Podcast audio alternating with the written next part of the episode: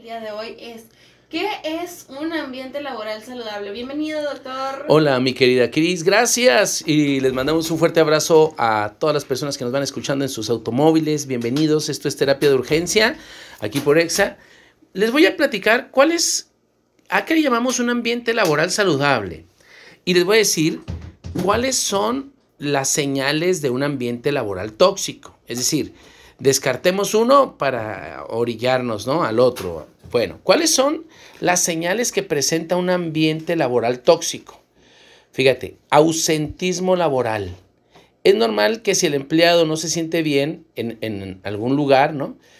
Eh, mm, se enferme, tenga citas médicas o haga alguna actividad inusual para ausentarse del trabajo si tú observas ahí o tú lo haces, significa que estás en un ambiente que no, que no, que no, en el que no quieres estar y bueno, pues hay ausentismo laboral. Siguiente, maltrato verbal y psicológico por parte de los superiores. En, un ambiente laboral tóxico no hay respeto, no hay respeto en la forma en la que se comunican las personas y más de los superiores a los trabajadores. Eso se ve reflejado en comentarios despectivos, ¿no? Ándele, ¿por qué no se apura? Usted se me hace que es muy floja, ¿no? Por eso la corrieron del otro trabajo. Cosas como esas. Eso es totalmente mm, lamentable. Eso va en contra de los derechos de las personas. Es maltrato verbal y psicológico. Y es un fenómeno al que nosotros le llamamos mm, moving. ¿Sí? Entonces, el moving es, es el acoso laboral o el abuso laboral. ¿Sí? Ok, eso también es señal de un ambiente laboral tóxico. En un ambiente laboral tóxico no hay comunicación armoniosa entre el personal. Las personas no se hablan. Si, si ahí entre los empleados no se hablan o no se hablan con el jefe, eso es una muy, muy mala señal. Otra es que, por, ejemplo, no se proteja al empleado que, estén más atentos de que el cliente tiene la razón y no defienda de alguna manera a los empleados. Si bien es cierto, el cliente pues es la base para el, movimiento económico de la empresa, pero si los jefes ante cualquier queja andan corriendo a la gente sin tomar en cuenta lo que dice precisamente el empleado, pues entonces no es un buen equipo de trabajo y naturalmente eh, el, el trabajador está expuesto o está suelto o está a la deriva porque no hay nadie que lo proteja. Entonces hay que tener cuidado con eso. La sobrecarga laboral también es una forma de observar que es un ambiente laboral tóxico. La sobrecarga laboral es que eh, le deleguen en exceso responsabilidades o que la persona en sí mismo acepte o asuma una sobrecarga laboral. Váyanse muchachos, yo recojo todas las copias. Váyanse muchachos, yo termino la planeación. Mientras ustedes se van a la posada, yo me puedo quedar aquí. Pero Juanita, ya son las 11 de la noche. No se preocupen, mis hijos ya cenaron. Yo llegaré a la casa y, estaré sola este 24 de diciembre. Eso está mal, ¿eh? Eso está mal, terriblemente mal. Bueno, la siguiente es que no exista trabajo en equipo que mm, la gente no tome en cuenta a, los compañeros ni los respete y que cada quien haga lo que le dé su reverenda gana, aunque se pisoteen ahí en las responsabilidades. Bien, otra, fíjate, esta señal es una de las que más me llaman a mí la atención, que personas poco capacitadas reciban algún ascenso, que una persona poco capacitada reciba algún ascenso. Eso es una terrible señal porque no, está respetando el talento o la trayectoria de, las, de los trabajadores y entonces suben al sobrino del primo, ¿no? Y acaba de salir apenas de la escuela y no tiene nada de experiencia y hay personas aquí que ya tienen 15 años y nunca le dieron la oportunidad. Muy bien.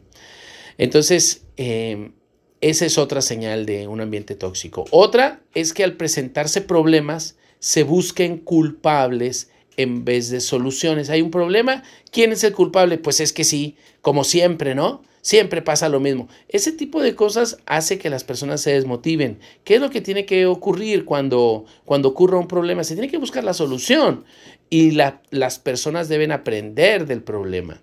Entonces, eh, eh, esto realmente pues desmotiva. Y la última de, cuáles son las señales del ambiente tóxico es que el personal está constantemente estresado, se siente mal, hay mala vibra ahí en el trabajo, no se logra concretar las metas porque las personas están estresadas. Bueno, esas son las señales que presenta un ambiente laboral tóxico. Entonces, ¿qué es un ambiente laboral saludable? Con esto fue con lo que empezamos el, comentario. Bueno, las características de un ambiente laboral saludable es, número uno, que exista participación. Es importante hacer sentir a los empleados que son parte importante de la compañía. Esto los motivará para alcanzar los objetivos y resolver, pues naturalmente, los problemas que se presenten. Hay una empresa, una vez me tocó irles a dar una conferencia. Es una empresa que comienza con W y termina con T y que es de color azul, muy grande. Bueno, una vez me llevaron a una conferencia ahí y ellos hacen, hacen, hacen teams, hacen el coach back. Haz de cuenta, se juntan como si fueran un equipo de fútbol americano y luego se abrazan todos y dicen, estamos unidos, no vamos a tener pérdidas en esta mañana, ustedes son fuertes, ustedes son inteligentes. O sea, un tema, eh, pero acá bien, bien grunge, sí, padre. Y entonces la gente, sí, y entonces sale bien empoderada y está toda la mañana con pilas. Eso es chido. ¿Me explico? Eso es padre. O sea, son mm, como formas diferentes de mantener a la gente en una misma línea de participación. Eso es padre, es muy interesante. Muy bien. ¿Qué más hay en, una, en un ambiente laboral saludable? Mucha comunicación. En un ambiente laboral sano eh, se basa naturalmente en la cordialidad, en pensar en el otro, en la honestidad, en permitir expresar libremente las opiniones, en donde hay comunicación, hay compromiso naturalmente y satisfacción de los empleados, porque comparten, fíjate, la misión, la visión y los valores y las metas naturalmente de la empresa. Pero entonces la persona tiene voz y voto. Cuando la persona tiene voz y voto, la persona se siente mejor. Y se escucha... Sí, eso es, eso es padrísimo. Bien, la siguiente es reconocimiento. Cuando tú le reconoces el esfuerzo a, tus trabajadores, las personas se van a sentir motivados y se sienten bien eh, eh, eh, en, su, en, su, en, su, área de trabajo. Y cuando hay competitividad, es decir, cuando aceptan retos, se adaptan a los retos, cambian, entonces las empresas pues naturalmente crecen, se transforman y tienen a las personas eh, en, equilibrio. Ahora, ¿qué pasa con estas empresas que tienen ambientes saludables? Las personas no se quieren ir. Entonces son personas, son, son empresas que tienen su personal, ya tienen 8 años, 10 años, 9 años. Es decir, hay muy poca rotación. Si tu empresa es de las que tienen baja rotación, es una buena empresa. Pero si en tu empresa cada quincena ves una persona diferente, significa que algo no está bien. Es el jefe, son las políticas, son las acciones, son las conductas, son las, es la comunicación, es la participación. Entonces hay que evaluarlo. Entonces, si tú ves que eso está pasando en tu, en tu empresa, ve con el dueño y dile, ¿sabe qué? Necesitamos alguien que venga y nos ayude, porque necesitamos equilibrar este negocio. Y ahí es donde entramos nosotros, ¿no? Los, los coaching laborales, los, los psicólogos industriales, ¿no? Hay, hay personas que, podemos apoyar en eso. Yo no soy psicólogo industrial, pero, pero sí me he especializado en todo lo que es la norma 035, todo lo que es la prevención de los desajustes psicoemocionales. Y bueno, pues ayudamos a las empresas a mantener motivadas a la gente. Ese es el tema del día de hoy, mi querida Cris. ¿Qué te parece? Oye, pues qué importante es eh, detectar estas. Digo, yo, yo sí, yo digo, ¿no? Yo pienso que cuando estás en un ambiente laboral no sano, pues te das cuenta, ¿no? Porque te sientes mal por todo lo que acabo de decir. Pero si no te habías dado cuenta, pues ya lo sabes. Oye, doctor, ¿cómo te encontramos en redes sociales? oye, una última cosa, Cris. Una cosa es estar en un ambiente laboral así, y otra cosa es que tú seas quien lo propicie. No. O sea, imagínate que tú ya te has cambiado de 10 lugares diferentes. Sí, siempre lo mismo. Y siempre es lo mismo.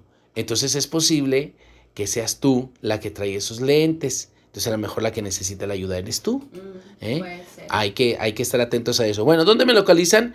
En el 614-233-7366 es el teléfono directo de terapia de urgencia. Repito, 614-233-7366. Ese es el teléfono directo de terapia de urgencia. Y en redes sociales, pues ya lo sabes, me encuentras como Sergio Antonio García Flores o terapia de urgencia y ahí vamos a estar para ti. Perfecto, ahí está terapia de urgencia los Bueno, todos los días, de lunes a viernes en La Naranja, Morning Show.